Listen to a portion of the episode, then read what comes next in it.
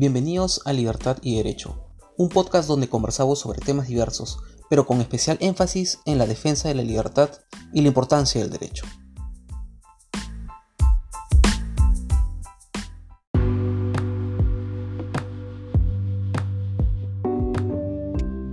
Contratos de alquiler en pandemia. El coronavirus ha llegado a nuestras vidas, cambiándolas por completo. Lo que a comienzos de año parecía ser una leve enfermedad que afectaba especialmente a China, se transformó en una pandemia de alcance mundial, con severas repercusiones sanitarias, económicas, políticas, sociales y jurídicas. El Perú no ha sido ajeno a esta situación, y desde el 16 de marzo de este año vivimos un estado de emergencia nacional, que impone el aislamiento social obligatorio. Es decir, no podemos salir de casa salvo que trabajemos en las llamadas actividades esenciales o tengamos que comprar alimentos y medicamentos, así como retirar dinero de los bancos. A la fecha, el Ministerio de Salud ha informado que hay 54.817 infectados y 1.533 fallecidos. En el plano económico, según una reciente encuesta de Ipsos Perú, el 35% de personas respondió que no reciben ingresos debido al COVID. Un 31% redujo considerablemente sus ganancias el 26% redujo ingresos ligeramente y solamente el 8% percibe ganancias de manera habitual. En ese contexto, los contratos de alquiler para vivienda o el desarrollo de un negocio pequeño, mediano o grande enfrentan una dura realidad. Algunos inquilinos ya no contarán ingresos para pagar la renta o el monto que podrán cubrir será menor al pactado en los contratos de arrendamiento. Esta situación es difícil entonces, ¿qué es lo que se puede hacer? El gobierno ha decidido, por su parte, no intervenir en este asunto y ha dejado a las partes para que actúen en base al ordenamiento jurídico existente y el poder de la negociación. ¿Esto resulta razonable? Sí, pues desconocemos la realidad de cada contrato de alquiler donde hay dificultades, y es más eficiente la voluntad de las partes que la intervención del Estado a través de un dispositivo legal.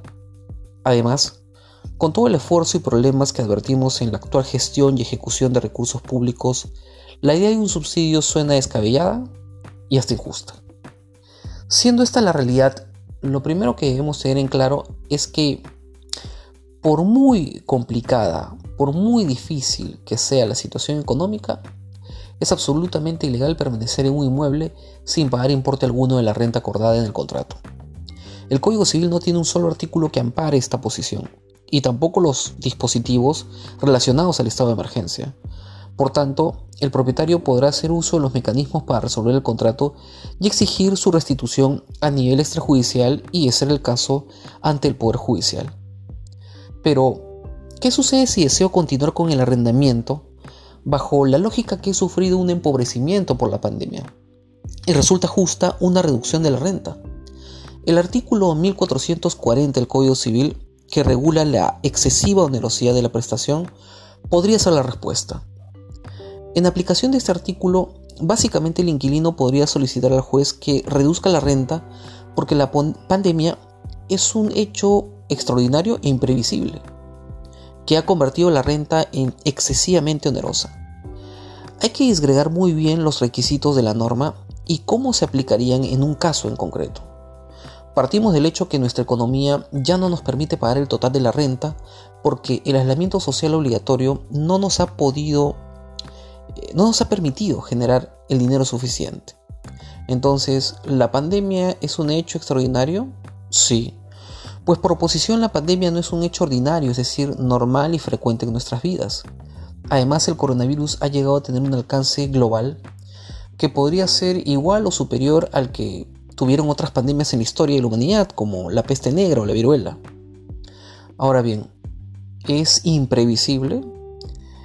El COVID-19 recién fue declarado como pandemia por la OMS el 11 de marzo de este año, por lo que esta fecha nos ayuda a tener una pauta de que antes de la misma los contratos celebrados no podían tener en consideración lo que generaría el virus, especialmente medidas como el aislamiento social obligatorio y sus consecuencias en la economía de los individuos.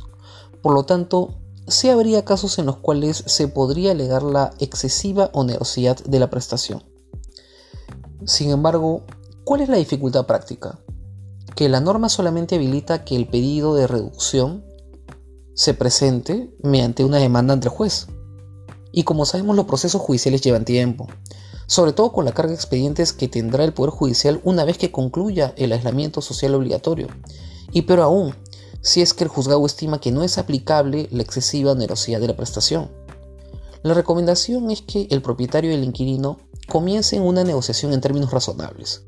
Al propietario no le interesa perder el ingreso que tiene por la renta, y el inquilino necesita permanecer en el bien para vivir o para continuar con su negocio. Hay que buscar el equilibrio contractual entre prestación y contraprestación del que hablaba el jurista Max Arias Echereiber.